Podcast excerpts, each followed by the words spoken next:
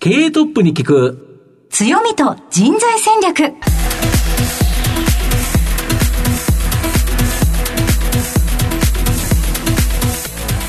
毎度相場の福の神こと藤本信之です。アシスタントの飯村美希です。経営トップに聞く強みと人材戦略。この番組は相場の福の神こと財産ネット企業調査部長の藤本信之さんが注目企業の経営トップや人材戦略を担うキーパーソンをゲストにお迎えしてお送りします。企業を作るのはそこで働く人ということなんですがゲストには毎回事業戦略上独特の強みとその強みを生かすための人材戦略じっくりとお伺いしていきます。この後早速トップのご登場です。この番組は JAC リクルートメントの提供でお送りします。経営トップに聞く。強みと人材戦略経営トップに聞く強みと人材戦略。本日のゲストをご紹介します。東証プライム上場、証券コード4848フルキャストホールディングス代表取締役社長坂巻和樹さんにお越しいただいています。坂巻さん本日どうぞよろしくお願いいたします。よろしくお願いいたしよろしくお願いします。では早速ではありますが、フルキャストホールディングスの事業内容のご紹介をお願いいたします。えー弊社ですね、主に短期の労働市場に向けた人材サービス事業、これが中核事業になりまして、まあわかりやすく言いますと、あの人材を紹介したり、派遣をしたりということで、まあ短期の労働市場と今申し上げましたが、例えばイベントやフェスなんかっていうのは2、3日だけの仕事ですよね。はいまあそういったところに人材を、えーご提供していくですとか、まああと何気に皆さんあのコンビニなんか行かれてお惣菜とかサンドイッチとか、はい。あの普通にいつもあって買ってらっしゃいますよね。で、あれも新製品が出たりとか、キャンペーンがあると非常に生産量が上がって、その期間1週間、10日間だけ、あの生産量が1.5倍になるんで、そこの部分の人材、えー忙しい時に、えー短期間で提供するですとか、まあこれからもし、あの、選挙なんか始まりますと、出口調査員とか、もうその日だけの仕事ですけども、はいまあそんなような短期の人材の提供に強みを持っている人材サービス。これが中学事業になります。はい。聞いてらっしゃる皆さんの中に、まあやってたよっていう方は結構いらっしゃるかもしれませんね。後ほどなんか登録の人数も聞くんですけど結構な数いますからねどのくらいですえー、777万人ほどなあご登録をいただいておりますので、今、あの、日本の就労人口はいっていうのがですね、まあ、6600万人ぐらいですので、まあ、そういう意味では働いていらっしゃる方の10人に1人以上はですね、あの、弊社の方にご登録いただいているっていうような状態にはなってます。すごい数字ですね。すよねまた事業内容については後ほどじっくりと伺っていきたいと思います。まずは、トップは企業にとって大切な人材であり強みでございます。トップのお人柄に迫らせていただきたいと思いますので、しばし質問にお付き合いをどうぞよろしくお願いいよろたします。しくお願いします。では、坂巻さん、生年月日を教えてください。えー、1970年の9月30日、52歳です。ご出身はどちらでしょうか？はい、東京になります。子供の頃ご自身はどのようなお子さんだったと思いますか？明朗活発といいますか、はい元気なですね、子供だったというふうに、うっすらと記憶しております。はい。今のイメージのそのままでございますね。いえいえとんでもないです。何かお好きなこととかはありましたか？そうですね。まあ、あの、表で遊ぶのが好きでした。あとは、野球を見るのが好きでした。はい巨人が好きでしたっていう感じですかね、子供の頃は。とてもあの、スポーツマンの印象があるんですけど、運動お得意でしたか？あの、あまり社会に出てから本当に言われたことないんですよね。あの、どちらかというと、運動音痴のような風に見えるって言われるんですけど、あの、実は、あの、足だけは速くてですね。はいあの、まあ、15歳ぐらいではもう11秒ぐらいで100メートル走ってまして。ええそれってもう陸上部の結構と上の方じゃないですか？そうですね。あの、残念ながら、あの、陸上部には、あの、所属しておりませんでしたが、は生まれつきですかね。幼稚園ぐらいからずっと早くて。そうでしたか。はい。あの、学生時代、何か思い出すごいことある？って言われると、どう考えても足が速いこと以外ないなと、他に 自慢することもないなというぐらい、はいあの、そこには自信がありましたあ、ね。そうでしたか。は本格的に練習せずに100メーター11秒台前半ってすごいですよね。そうですね。今考えたらなんでそっち行かなかったんだろうと思いますけど、まあ、無理ですよね。あの、いっぱいいらっしゃると思います。いやでは学生時代一番注力したことは何だったでしょうか？はい。アルバイトに精を出しましたね。はい。どのようなアルバイトされたんですか、いや、アルバイトは本当にいっぱいしましたね。あのーそれこそ入門編のレストラン、はいえーコンビニ、喫茶店、はい、まあ、あとはブルーカラー系で言えば、建築業の左官屋、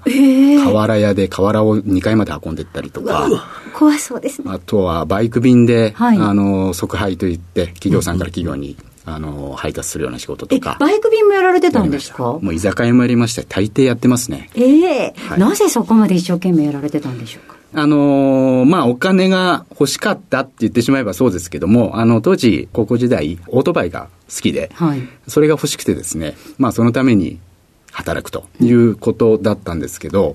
まあ、あの、やってみて、あの、面白いですし、あの、勉強にもなりますし、お金もいただけるし、っていうことで、もうどんどんどんどんのめり込んで、夏休みだなんて言ったら、二つ三つ掛け持ちしてアルバイトしてましたね。自分で欲しいものはこう買っていくっていうスタイルだったわけですね。そうですね。はい。ちなみにバイクは何をお乗りになられてたんですか？えっと、GSX という、はい。なるほど。バイクを乗ってきました。ありがとうございます。はい、今のは私の全くの趣味で質問させていただきました。社会人のスタートはどちらでしょうはい。あの、高校出て、えー、まあ、地元のですね、物流企業に営業職として入社をしました。選ばれた理由は何でしょうか？これと言って皆様に自慢できるような目的っていうものはなかったかもしれないですね。まあ、あの、少し知り合いがいたっていうところと、はい、あの、そういう意味では、まあ、物流業界っていうことで、あの、言いませんでしたけども、もちろんアルバイトもしてるんですね。倉庫でのピッキングの仕事ですとか。同時にですか？そうですね。あの、学生時代にですね。はいはいはい。なので、そういった経験からも、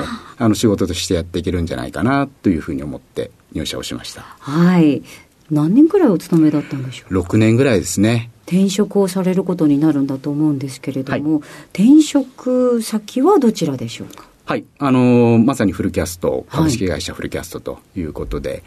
えー、まあ、24歳ですかね、で転職をしまして、はい、当時まだあまり派遣業というもの自体が浸透してなくてですね、はい、まあホワイトカラーで少しあったかなっていう形で、例えばうちが弊社が得意なブルーカラー業界ですとか、もう派遣業界っていうものは全くないようなぐらいの状態で、うん、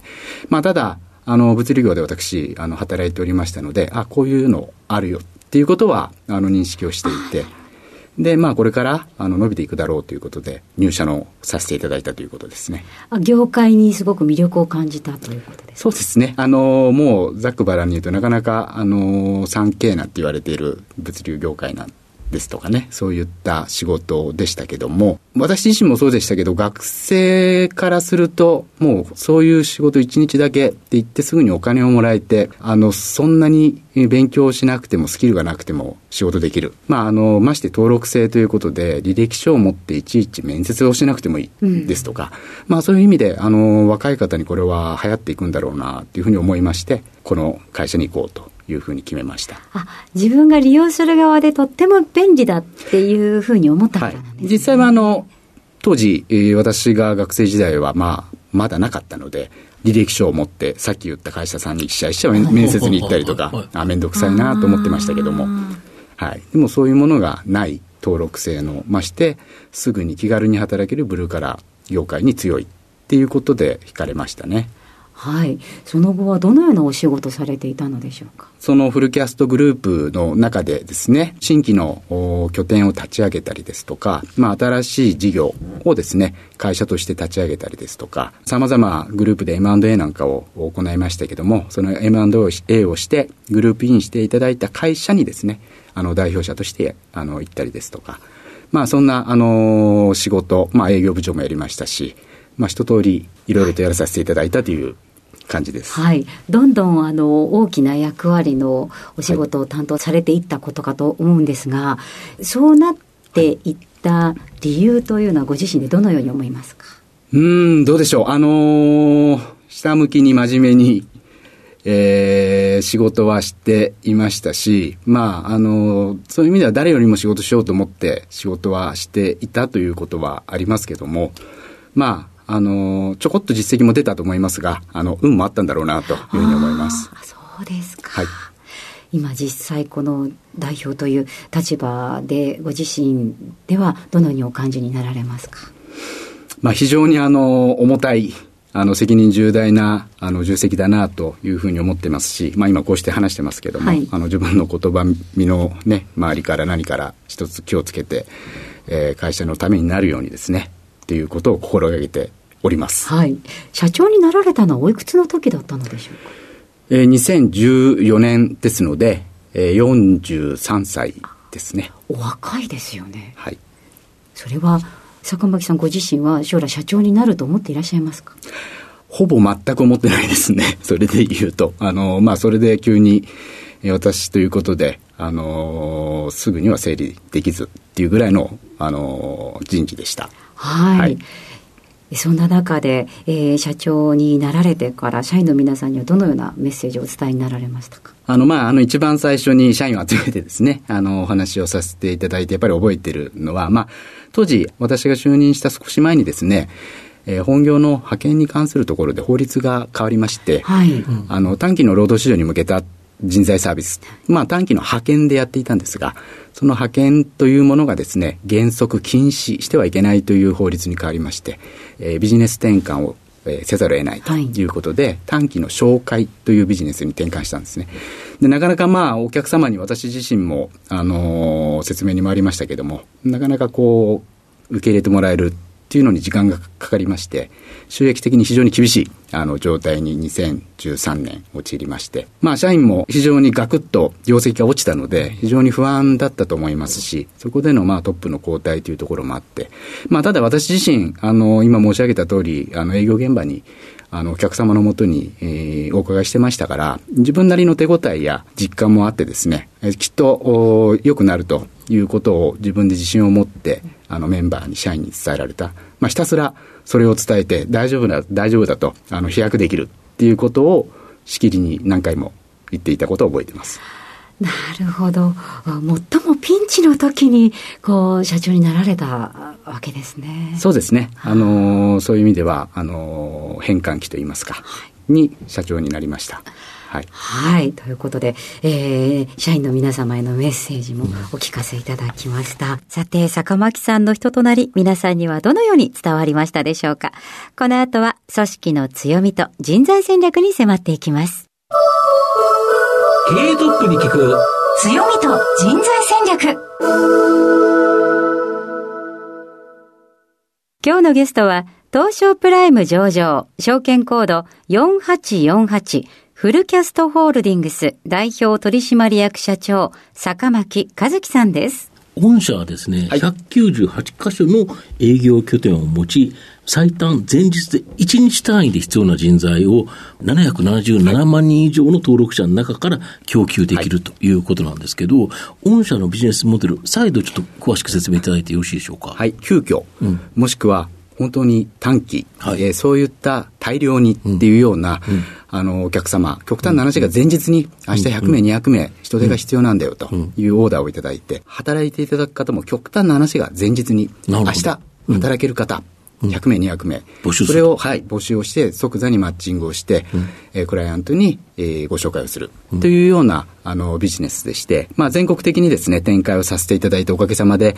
うん、えー、198箇所拠点も置いて、うん、まあ、そのクライアント様と働いていただくスタッフの方にですね、うん、えー、直に接しながらあのサービスを提供しているというビジネスモデルになります。そうすると登録者っていうのは例えば明日何かのこんなお仕事があるよっていうのが来るということですね。はいで、それに対して、まあ、いけるかどうか、はい、自分が参加したいっていうか、応募したいかどうかを、もうそこで例えばアプリ上でポチッと押すと。はい、そうすると、実際その中からマッチングが行われて、企業側がそれでいいよねって言ったら、その方に連絡をするということですか？はい、そうですね。あの、もう今時は、今自分はですね、うん、もうアプリ、ね、スマホでアプリでポポーですし、うんうん、あの、ご自分のご希望の仕事に、うんうんうん、ご希望の時間にご希望の場所を選んでいただいて、なるほど。っていうようなところで基本的にはやるんですが、はい、やはり一方でこの時給バランスといいますか、はい、あのー、仕事がすごく多くて、うん、働いていただける方が少ない場合なんていうのもありますので、うん、そこはですね、もう人海戦術で、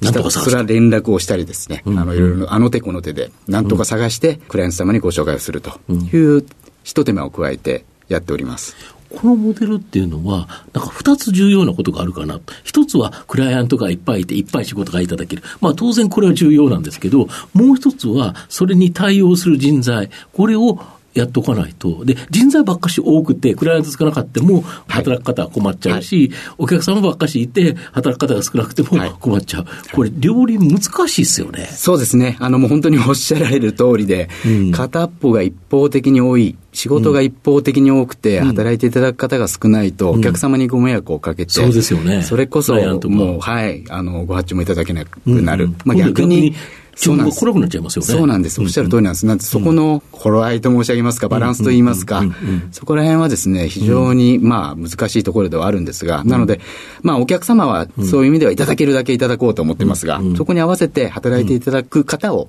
いかにですね、え適正に人数を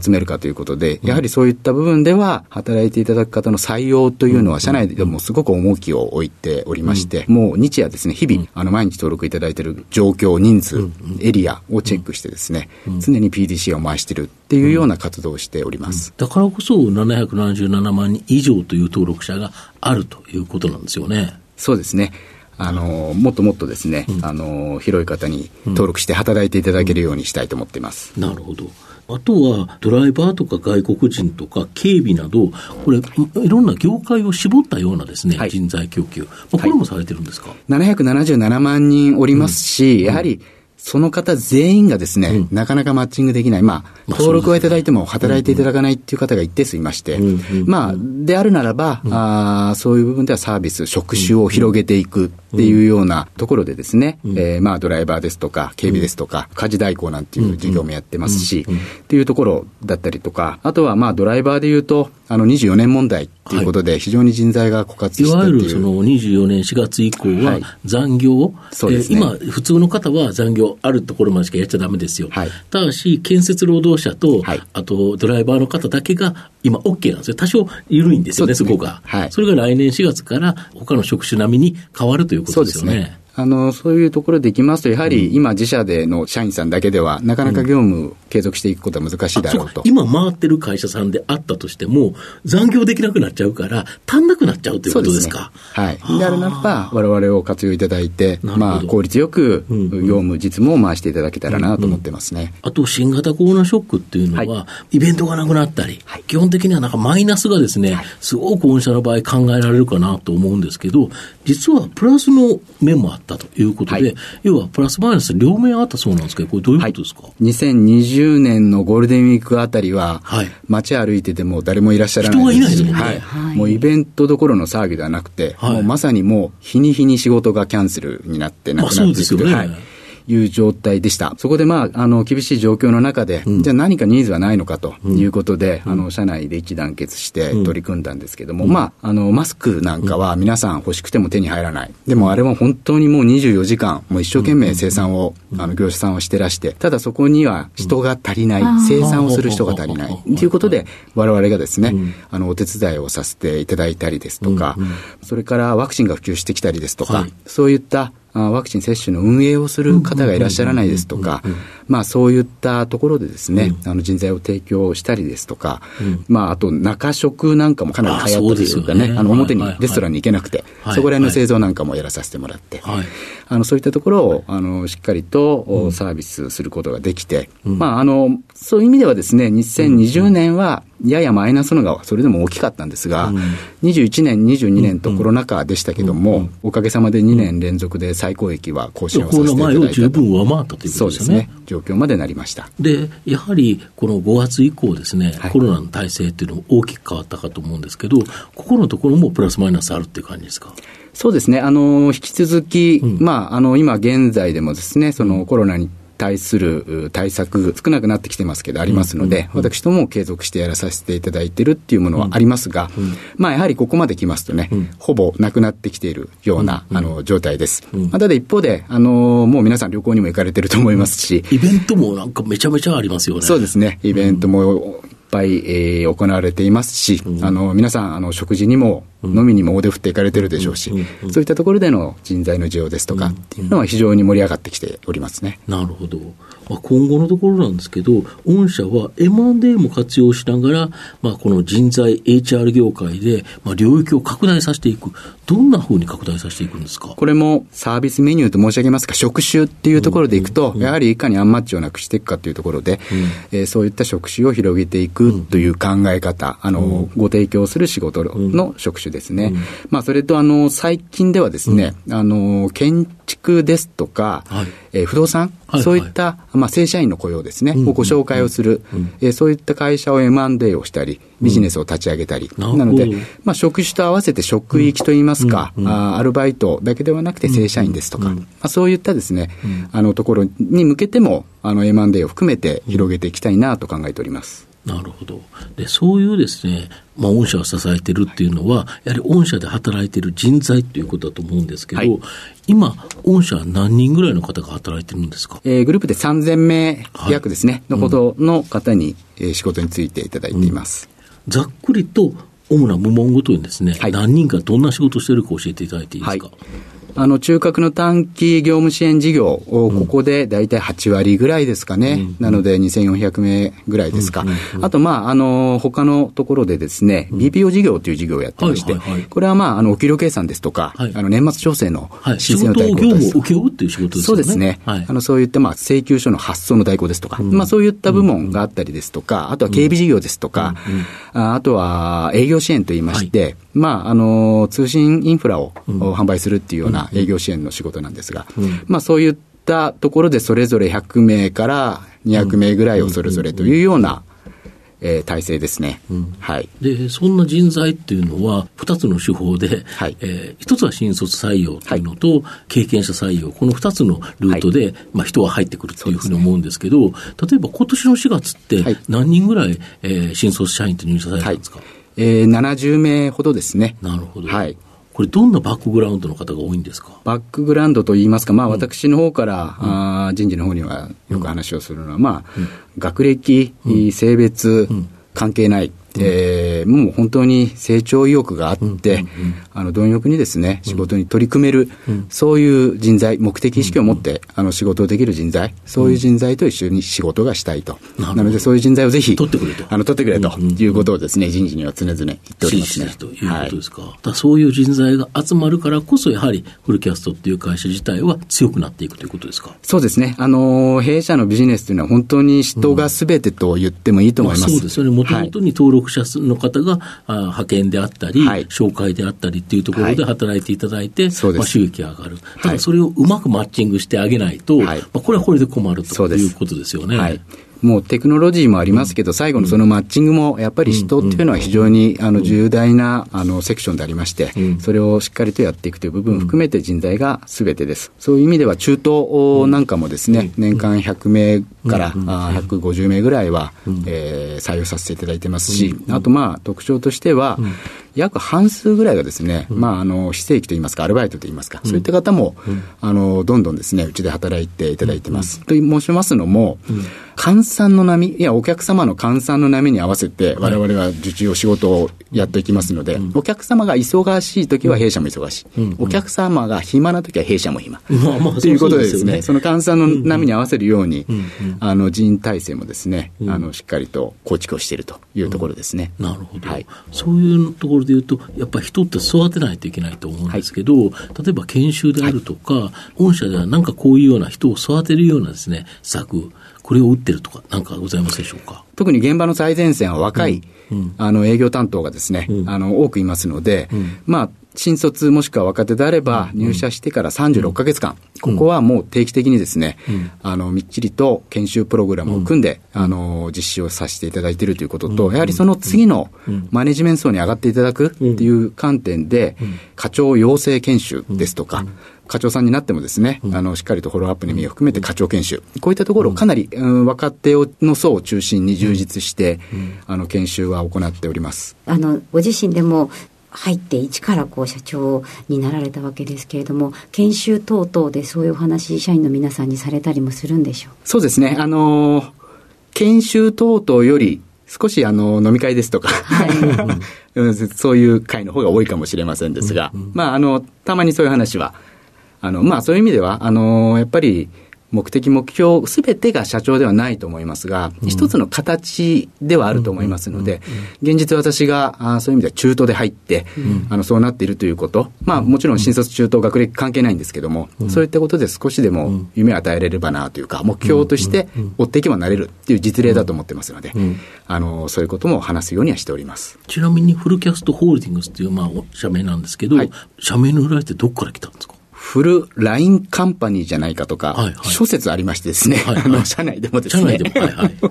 はい、あの、おそらくフルラインカンパニーだろうという、うん、はい。なるほど。人材に関するさまざまな、すべ、えー、て対応できるということですか。はい。なるほど。で、ちなみにこの番組、ちょうどお昼にですね、はい、えー、放送してるわけなんですけど、はい、社長、ランチって何を食べることが多いんですか？はい。あのー、基本的にはですね、うん、食べずに、はい、えー、お腹がちょこっとすく2時3時ぐらいに、はい、チョコレートやクッキーを食べるぐらいの感じですかね。はい。はい。おやつだけということですね。その代わりしっかりと朝ごはんを食べて、仕事はしっかりしております。はい。なるほど。えー、では藤本さん、最後の質問をお願いします。うん、社長の愛読書など、何かですね、リスナーの方に一冊書籍お勧めいただきたいんですが。最近ですね、はい、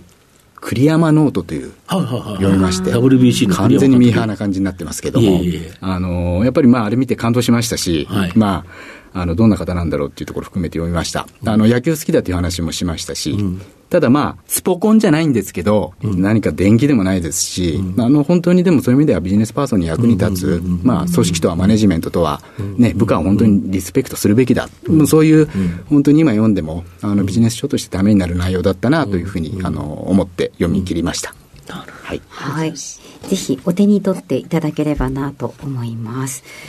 えー、改めまして本日のゲストは、フルキャストホールディングス代表取締役社長、坂巻和樹さんでした。坂巻さん、ありがとうございました。どうもありがとうございました。経営トップに聞く強みと人材戦略東証プライム上場 JAC リクルートメントは世界11カ国に展開するグローバルな人材紹介会社です。